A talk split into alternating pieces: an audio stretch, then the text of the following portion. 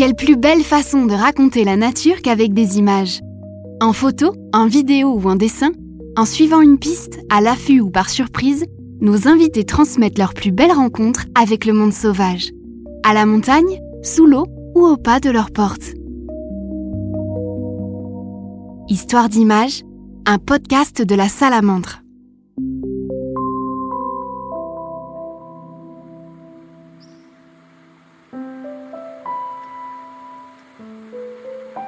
Sur le plateau suisse, le lac de Neuchâtel s'étend au pied du Jura. Paysage de contraste, ses rives font office de lieu de loisirs pour les humains et de lieu de vie pour les oiseaux. Pour Alessandro Stelli, il devient le décor d'un ballet pour d'innombrables comédiens à plumes. Le photographe a réussi à entrer dans la vie des hérons, foulques et autres cormorans pour tirer leurs portraits à fleur d'eau. De jour comme de nuit, été comme hiver, qu'il vente, qu'il pleuve ou qu'il neige, Alessandro s'est camouflé dans l'eau du lac entre les lumières et les bruits de la ville et le calme de la roselière. Pendant cinq ans, à force de patience, il a immortalisé les habitants du lac aux oiseaux.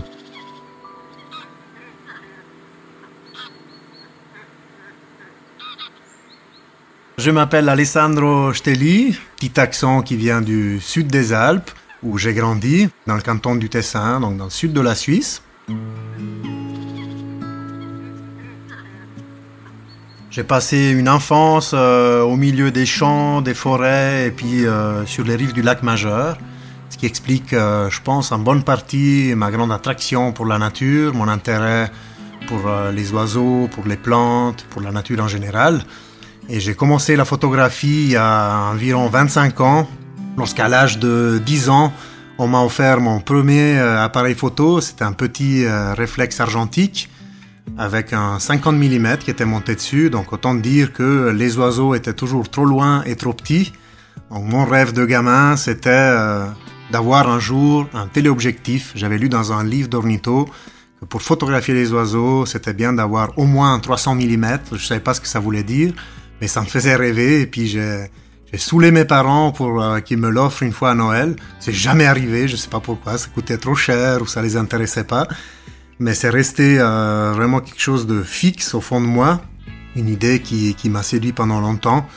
Après euh, une, petite pause, on va dire une crise de l'adolescence, où évidemment on goûte et on s'intéresse à, tout plein d'autres choses, je suis revenu à, à cette curiosité et euh, à la nature en fait, en faisant des études en biologie à Neuchâtel, donc en Suisse romande, là où j'habite maintenant. Et puis à la fin de mes études, j'ai pu euh, mettre à côté un petit peu de, petits sous pour enfin investir et m'acheter euh, mon premier réflexe euh, numérique et enfin ce fameux 300 mm qui était en fait un 500 mm qui me permettait de m'approcher, en fait de zoomer pour enfin prendre en photo les animaux comme je rêvais depuis, depuis tout gamin.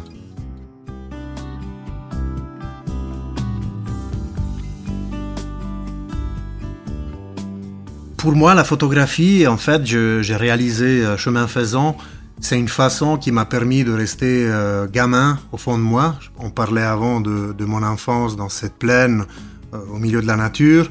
En fait, quand on est enfant, on a un regard complètement naïf, émerveillé par tout ce qui nous entoure. C'est quelque chose qu'on perd en grandissant, en devenant adulte. En fait, la photographie, c'est quelque chose qui, nous pousse à, adopter encore ce regard euh, d'enfant pour voir les choses peut-être autrement. Il y a Louise Gluck, qui est lauréate du prix Nobel littérature l'année dernière, 2020, qui, dans un poème, euh, elle a écrit quelque chose qui, résume très bien tout ça. Elle dit Nous ne regardons le monde qu'une seule fois, dans l'enfance, le reste ne qu'est souvenir. En fait, c'est exactement ça. L'impression autour de nous, euh, les gens qu'on côtoie, ben nous-mêmes, on est tous un petit peu comme ça. On a besoin de stimulus vachement forts aujourd'hui pour, euh, pour être émerveillé, pour être touché par quelque chose, aussi parce qu'on est bombardé par la publicité, sur Internet, etc., par tout plein d'images. En fait, je trouve que tout près de chez nous, il y a énormément de choses qui méritent d'être revisitées, d'être euh, vues un petit peu autrement, et c'est ce que la photographie me permet de faire. C'est pour ça que je m'intéresse surtout à tout ce qui se passe autour de chez moi, sans aller rechercher forcément des sujets exotiques à l'autre bout de la planète, parce que je pense qu'en entraînant un petit peu le regard et en changeant euh, de perspective et de regard, on peut montrer des choses euh, qu'on a la chance de côtoyer mais qu'on réalise pas, sous des lumières ou des points de vue différents, ce qui a le mérite ensuite de, de réveiller un petit peu les consciences et puis de, de montrer aux gens en fait, mais avant tout à soi-même, parce que je pense que la photographie c'est quelque chose essentiellement d'égoïste au départ, ou en tout cas je fais de la photo pas tellement pour sensibiliser euh, le monde à la beauté de tout ce qui nous entoure, je trouve toujours rigolo d'entendre ça, j'ai plein de photographes, moi c'est quelque chose d'extrêmement personnel, euh, c'est un délire, c'est un dada euh, vraiment qui remonte à mon enfance et qui me permet de cultiver cet émerveillement et qui en fait donne du goût à la vie là où on habite et pas, à l'autre bout de la planète. Du coup, ben, quand je suis arrivé pour mes études à Neuchâtel en 2004, j'ai découvert ce lac merveilleux. Le lac de Neuchâtel, c'est le plus grand plan d'eau entièrement suisse. C'est pas dire grand chose, mais il fait quand même 40 km de longueur, si je ne me trompe pas, pour, euh, pour 8 ou 9 km de largeur. Donc c'est quand même un très grand plan d'eau. Toute la rive sud de ce lac, ou en tout cas la grande majorité, c'est d'immenses roselières, des marais, etc., qui composent en fait la plus grande zone humide de Suisse, encore euh, conservée à ce jour. Et qui dit zone humide, dit oiseaux, dit biodiversité. Et en effet, ce lac, il abrite une biodiversité, notamment dans la vie faune, qui est assez exceptionnelle. On dénombre en hiver jusqu'à 70 000 oiseaux, ce qui est vraiment, vraiment remarquable. Et puis ça m'a frappé quand je suis arrivé ici. Tel un oiseau migrateur aussi, hein, je disais, pour mes études. Et puis j'ai commencé à m'intéresser d'un peu plus près à, toute cette vie. D'une part, ben, les études de biologie m'ont permis aussi de mettre un pied dans le domaine et puis de commencer à faire des comptages d'oiseaux pour la Grande Carissée, pour la station ornithologique suisse. Et puis en même temps, la démarche un peu plus artistique, euh, documentaire parfois, euh, photographique, m'a amené à côtoyer euh, vraiment toute cette gens ailée. Et puis très vite, je me suis rendu compte que au fond de moi, je restais frustré parce que si on n'a pas un oiseau, si on n'a pas un canard, ben on est obligé de rester un peu sur la rive, on peut pas voler, on peut pas nager, et puis c'est un peu les oiseaux qui décident où ils sont, comment ils se mettent. Et euh, en fait, l'angle de prise de vue, le cadrage sont souvent contraints par les éléments topographiques, par la présence euh, euh, d'un promontoire ou bien d'une roselière qui sort, etc. Tout ça me, me bridait un petit peu, me, me, coinçait au fond de mon, de mon viseur. Puis c'est là que j'ai rêvé, comme je dis souvent, d'être un canard. Et puis j'ai cherché une méthode pour m'approcher et pour être en fait au milieu de, de ce monde ailé. Et c'est là que je suis tombé sur, euh, sur ce qu'on appelle dans le jargon de la photo nature l'affût flottant. Donc c'est une sorte de radeau camouflé qui euh, permet au photographe de poser, de fixer son matériel dessus, de rester camouflé et puis d'évoluer avec ce, radeau de fortune parce que c'est quelque chose d'assez fragile et, et, petit. Et puis d'approcher en étant très bas sur l'eau, euh, d'approcher les oiseaux et de les photographier euh, justement avec une perspective originale, avec des lumières extrêmement changeantes, tout en respectant quand même les sujets parce que le but c'est pas d'aller le plus près possible, mais c'est plutôt euh, d'être créatif et puis d'offrir des aperçus, des vues originales.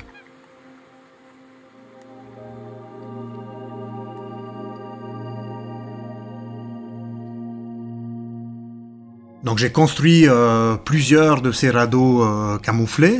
J'en suis au cinquième maintenant, je viens d'en terminer un l'hiver dernier, de plus en plus perfectionné puis adapté un petit peu au contexte, qui est donc le lac de Neuchâtel. Je l'ai mis à l'eau la première fois il y a 6 ou 7 ans pour les premiers tests. Donc euh, faut imaginer, c'est un plateau découpé en, en, forme de U. Le photographe il s'habille soit avec des waders, soit avec euh, une combinaison en néoprène dans mon cas, parce que le fond du lac est extrêmement régulier, donc on peut très bien voir l'eau jusqu'à la poitrine ou des fois seulement jusqu'aux genoux.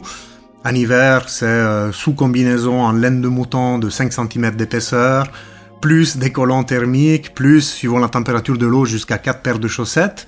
Parce qu'en fait, on bouge extrêmement peu. On n'est pas nous-mêmes sur le radeau, c'est juste le matériel qui est posé dessus. Puis nous, hein, on est, le photographe, il évolue en poussant ce radeau. Et puis euh, l'immobilité et la température extrêmement faible de l'eau en hiver fait que très vite, au bout d'un quart d'heure, 20 minutes, on commence à sentir la morsure du froid. Et puis c'est une lutte qui commence euh, à partir de ce moment-là jusqu'au moment de sortir de l'eau. Généralement, c'était entre une heure et demie et deux heures euh, grand maximum. Sauf si on rencontre une espèce exceptionnelle. Le butor étoilé, qui est un, un oiseau de la famille des hérons, C'est un oiseau euh, qui mise tout euh, sur le camouflage. Il a vraiment un plumage qui rappelle des roseaux, la végétation euh, lacustre. Il se tient immobile au milieu de la roselière. En cinq ans, j'ai eu la chance de le croiser, enfin de croiser son regard à travers la fenêtre de mon radeau flottant, seulement trois fois. Et puis ben, une fois c'est arrivé, il neigeait, c'était tout début mars il y a quelques années, je m'apprêtais à sortir parce que j'étais gentiment congelé. Et à ce moment-là, j'ai repéré dans les roseaux une forme étonnante. J'ai donné un petit coup de jumelle, ben c'était lui. Puis là, je me suis carrément oublié. Je suis resté une heure et demie ou une heure quarante-cinq de plus. Puis le moment où euh, j'ai voulu partir, j'ai réalisé que j'arrivais presque plus à marcher. Et euh, il m'a fallu un bon moment à la maison pour récupérer euh, la température, un petit peu, une tisane, une soupe. C'était reparti. Puis je me, je me suis remis à l'eau pour aller à sa rencontre à nouveau. Heureusement pour moi, je pense, il était plus là. j'en garde un excellent souvenir et puis ça donne en fait euh, ça donne des clichés originaux parce qu'on est vraiment à hauteur d'oiseau, à quelques mètres de lui, sous les flocons, avec les cloches du village en plus qui sont à midi. C'est un moment très très fort que j'ai pu vivre euh, grâce à cette méthode particulière.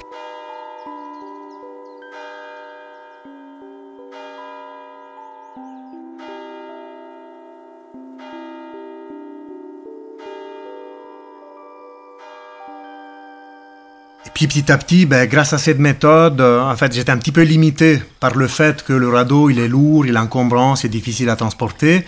Donc là, j'ai la chance de d'avoir un petit bout de roselière qui ne se situe pas, je tiens à le préciser, dans les réserves de la Grande Carissette, parce qu'elles sont interdites évidemment à la navigation, et ça vaut aussi pour moi, même si je suis biologiste, que je fais des comptages d'oiseaux là-bas. Donc euh, je disais, c'est une petite roselière qui n'est pas en réserve, et qui me permettait d'aller quand je voulais, tout près de la maison, pour prendre des photos avec cette méthode euh, particulière. Du fait de la difficulté de me déplacer et d'aller ailleurs, et du fait aussi qu'il y a énormément d'autres endroits intéressants, mais qui sont protégés, qui sont en réserve à juste titre, au final, je me suis vraiment consacré euh, à, quelques, à quelques hectares, en fait. Et j'ai passé là, euh, au final, ça, ça fait six ans maintenant. Je photographie tout ce qui bouge au milieu de, ces fragmites. L'intérêt aussi d'utiliser euh, l'affût flottant, c'est, comme je disais tout à l'heure, d'être très bas sur l'eau, donc à hauteur d'oiseau, à hauteur de canard. Et puis en même temps, euh, l'eau fonctionne, en fait, le lac agit comme un immense réflecteur.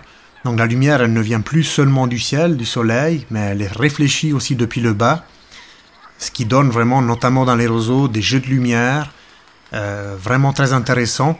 Si on travaille à grande ouverture de diaphragme, la profondeur de champ euh, elle est très faible. Et puis le, les, roseaux en fait s'effacent lorsqu'on fait la mise au point sur l'oiseau qui se cache au milieu et ça donne un effet très artistique que j'ai beaucoup exploité pour le livre. Ça donne un peu euh, comme des coups de pinceau. D'ailleurs, il y a de nombreuses personnes qui m'ont demandé si c'était de la peinture ou de la photo.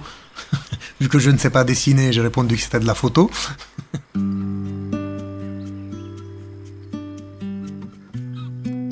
Le résultat, il a été publié aux éditions de la Salamandre il y a deux ans, en 2019. Ça s'appelle Le lac aux oiseaux.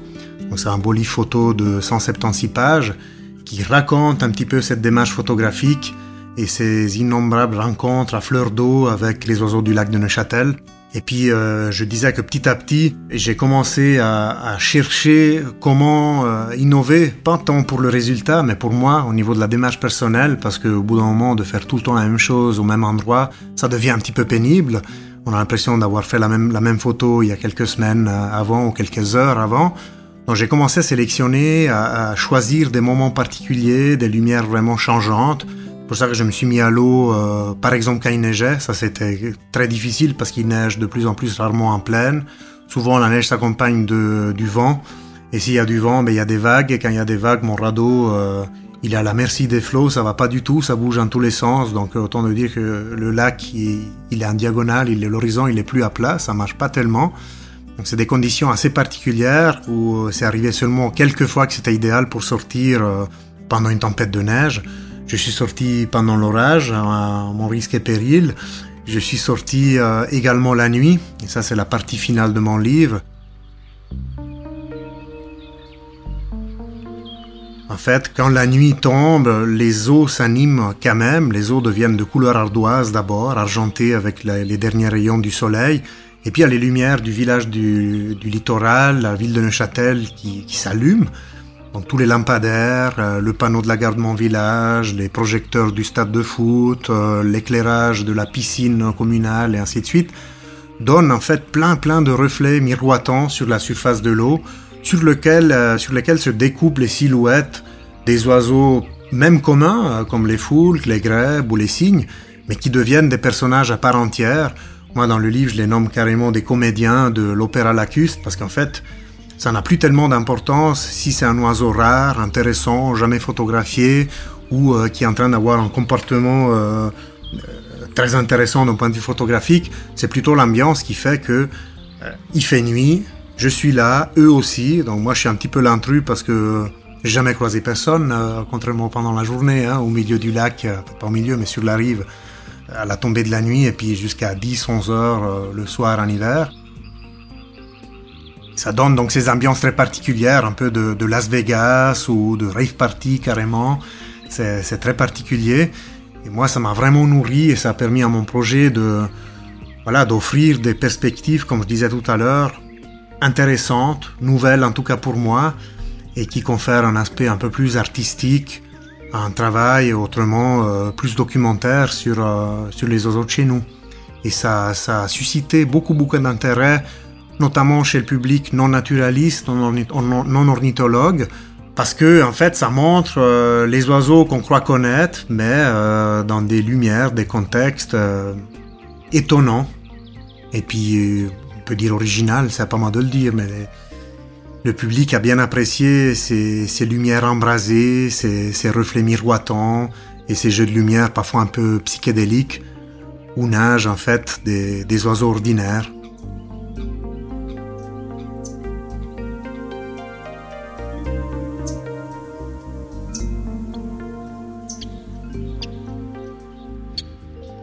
Évidemment, pendant euh, ce long travail euh, sur les oiseaux du lac de Neuchâtel, j'ai plusieurs fois rencontré le martin pêcheur, qui est un, oiseau extraordinaire, euh, connu même du grand public, de par ses couleurs flamboyantes, son ventre orangé, son dos turquoise, presque fluorescent. Et moi aussi, je suis tombé évidemment sous, le charme de cet oiseau, et puis je l'ai longtemps cherché. Et très souvent, je le voyais passer comme une flèche en sifflant faut imaginer que quand on est dans l'eau, euh, sous cette tente d'affût, dans le radeau camouflé, c'est très difficile de comprendre d'où viennent les, sons, d'où viennent les cris d'oiseaux.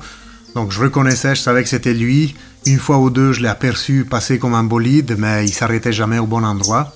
Jusqu'au jour où euh, j'ai eu la surprise ben, de l'entendre siffler très très près, et puis de le voir carrément euh, dans le viseur, pointé sur mon affût.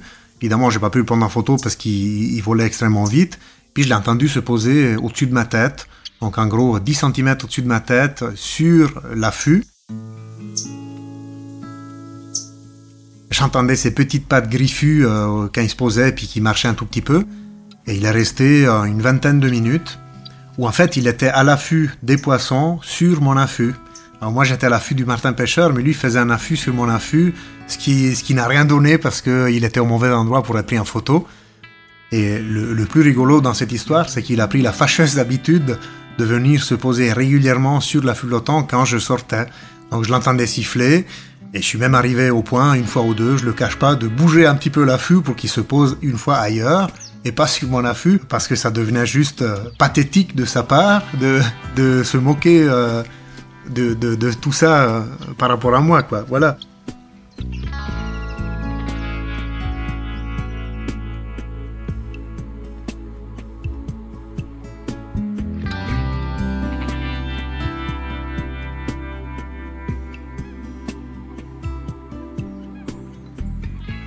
Le lac de Neuchâtel, il abrite aussi une, grande population de grands cormorans. Donc c'est ce grands oiseaux euh, noirs, mangeurs de poissons, qui attirent, euh, on va dire, la haine de, nombreux pêcheurs professionnels ou amateurs sur le lac de Neuchâtel, mais en général sur le lac d'Europe centrale, voire aussi en bord de mer. Parce qu'ils mangent du poisson et ça plaît pas, bien évidemment. Alors il est vrai qu'il a indéniablement un impact sur les populations de poissons, la baisse, euh, la baisse du poisson sur le lac de Neuchâtel est sûrement multifactorielle. Il y a des questions de climat, de micropolluants, d'hormones aussi, etc., etc. Mais voilà, c'est facile de lui mettre la faute parce que c'est des nuées d'oiseaux noirs qui sortent du dortoir le matin très tôt et qui volent à la surface du lac pour aller sur les secteurs de pêche. Ils ont même appris à repérer les bateaux de pêcheurs, à repérer les nasses et puis les filets pour se servir. C'est pas très aimable pour les pêcheurs, j'en conviens. En même temps, d'un point de vue photographique, c'est un oiseau qui est extraordinaire parce qu'il a des mimiques et puis des postures qui sont vraiment exceptionnelles. Lorsqu'il se pose euh, sur des branches ou sur des, rochers pour sécher ses ailes, il garde cette position typique avec les ailes entrouvertes qui secouent euh, parfois. Il baille, il s'endort. C'est vraiment quelque chose d'intéressant et en plus il a un plumage écaillé qui rappelle, euh, qui rappelle vaguement un dragon quand on le voit de près. Il a un œil turquoise avec son bec jaune crochu. C'est assez extraordinaire de le voir de près. Et puis c'est un oiseau aussi qui n'est pas du tout farouche lorsqu'on l'approche euh, avec l'affût flottant. Et j'ai pu, euh, j'ai pu réaliser des clichés assez originaux en étant euh, parfois à moins de 5 mètres de distance devant un cormoran qui faisait la sieste typiquement.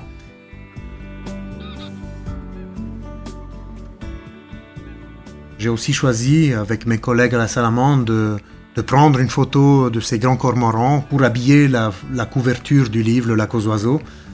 C'est un peu un coup de gueule aussi, à vrai dire, mais c'est une image qui est très esthétique parce que c'était un jour blanc de brouillard. Il n'y avait pas de limite entre les eaux grises et blanches du lac et puis le ciel qui était également blanc. Et puis il y avait cette ligne de, de cormoran avec les ailes entrouvertes qui, qui donnait une ambiance un peu d'orchestre avec euh, le premier cormoran qui était le, directeur euh, de l'orchestre euh, dirigé vers les autres voilà, c'est des moments assez exceptionnels lorsqu'on vit ça de, tout près en étant en plus dans l'eau.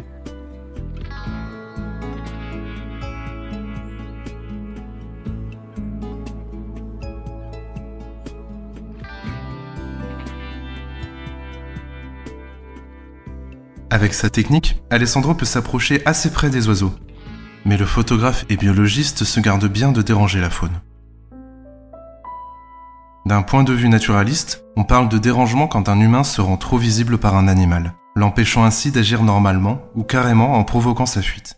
Le dérangement peut épuiser un oiseau qui se croit face à un prédateur et peut aussi faire échouer la reproduction de l'animal. En étant biologiste et naturaliste avant d'être photographe naturaliste, la question du dérangement était en fait de réduire les dérangements, de les minimiser était vraiment primordial pour moi, euh, en général quand je fais de la photo, mais tout précisément euh, dans ce cas du, lac aux oiseaux avec l'affût flottant. Donc il faut penser que quand je sortais avec mon radeau, c'était pas des escapades euh, en zigzag à travers tout le lac, mais c'était vraiment des mouvements extrêmement longs, en lisière des roseaux et vraiment progressifs. Et j'ai vraiment pu constater comme les oiseaux aussi, pas toutes les espèces, mais de nombreuses espèces ont pu s'habituer à ma présence, au fait que j'allais euh, par moments presque tous les jours, mais en tout cas deux, trois fois par semaine. Et notamment les cormorans, je disais tout à l'heure, eux ils étaient habitués et puis je pouvais les approcher euh, de très près.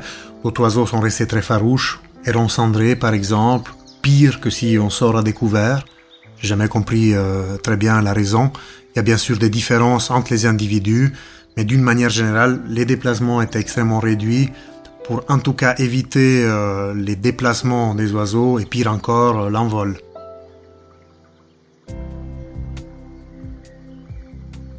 En faisant ce travail, je me suis aussi rendu compte de, du problème croissant, en tout cas sur les plans d'eau de Suisse, évidemment des loisirs, parce que les lacs, les plans d'eau en général, sont des zones de détente aussi pour la population, ce qui est, beau et c'est normal.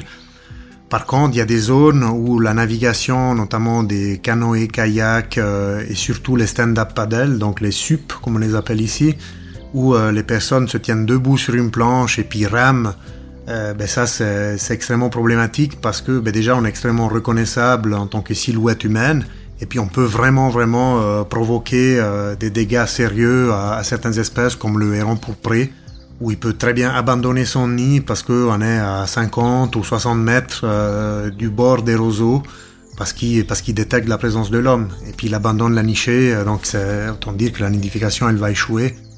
Et ça évidemment on se rend pas toujours compte. Donc il y a encore un grand travail de sensibilisation que moi j'ai essayé de faire euh, à ma petite échelle hein, lorsque je rencontrais des gens qui pratiquaient justement le stand-up paddle tout près des roseaux. Des fois avec un chien sur la planche, une caisse de bière et encore la boombox et qui me demandaient ce que j'étais en train de faire. Ah, je, je devais toujours respirer deux fois bien profondément avant de m'expliquer.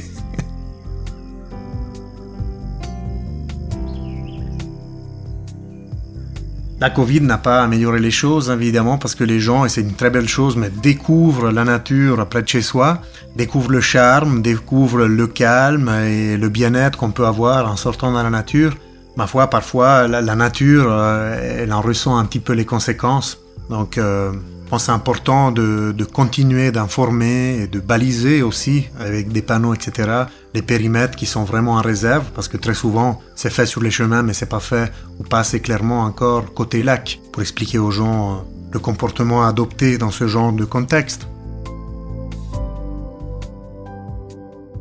On me demande souvent si c'est pas dangereux d'aller dans l'eau euh, si froide en hiver ou même de sortir avec ce radeau pendant la nuit. Je pense pas que ça soit spécialement dangereux, mais il faut quand même euh, faire attention à quelques règles impondérables, on va dire. La première, c'est que le lac est grand, comme je disais tout à l'heure. Le fond, il est irrégulier. Donc euh, là où je travaille, je connais très très bien les zones où euh, je risque de perdre pied. Et puis si c'est une journée où il y a juste un tout petit peu de bise qui se lève, où en général il y a du vent, j'évite ces secteurs-là parce que si on perd pied, ben, on flotte grâce à la combinaison. Donc en soi, c'est pas dangereux. Par contre, la tente d'affût qui est montée donc sur le radeau fait vraiment office de voile et c'est impossible de lutter contre le mouvement naturel, si on veut, euh, du bateau. Ça devient, ça devient un petit voilier.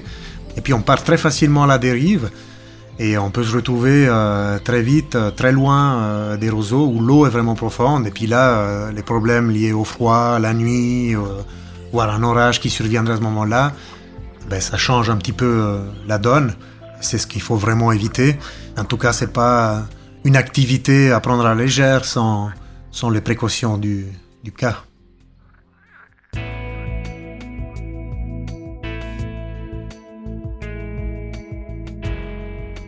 Le lac aux oiseaux s'est matérialisé sous la forme d'un livre aux éditions de la Salamandre en 2019. Depuis, Alessandro Stelli s'est tourné vers d'autres horizons, sans totalement abandonner celui du lac de Neuchâtel. Une fois publié le livre Le lac aux oiseaux aux éditions de la Salamande, j'avoue que j'ai fait une petite pause parce que j'avais, j'avais fait un peu une overdose, l'impression, euh, du lac de ses habitants. Mais mon radeau, il est resté euh, sur place pendant longtemps. Et puis quelques mois après, j'ai progressivement repris les sorties avec le radeau parce que euh, j'ai l'impression que je n'ai toujours pas terminé le tour de, de, la question et puis des ambiances que, qu'on peut dégommer sur une si petite surface. Il y a encore plein d'oiseaux que j'ai déjà vus évidemment lors de comptage ou lors de sorties d'observation, mais que j'ai pas encore pu euh, photographier comme, comme je voulais. Donc le projet il n'est pas terminé pour moi. Je continue euh, quand j'en ai envie, sans avoir la pression maintenant de publier quoi que ce soit.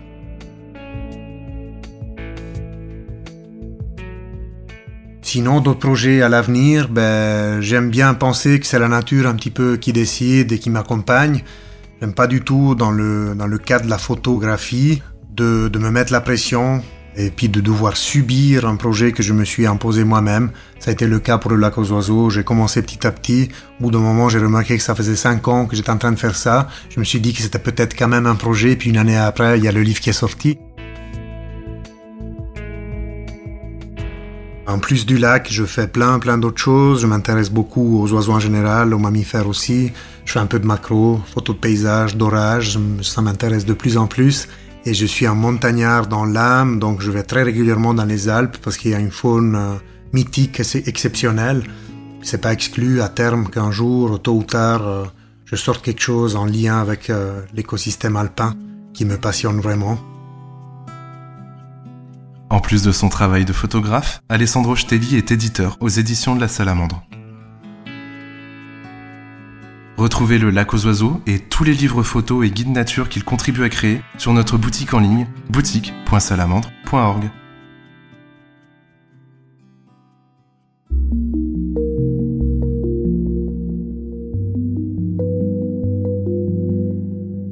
Histoire d'image est un podcast de la Salamandre réalisé par Sébastien Poiré. La musique et le mixage sont de Xavier Santamaria. Pour ne manquer aucun épisode, abonnez-vous à Histoire d'Images sur votre appli de podcast préféré ou abonnez-vous à la revue Salamandre pour pouvoir écouter chaque nouvel épisode tous les mois en avant-première.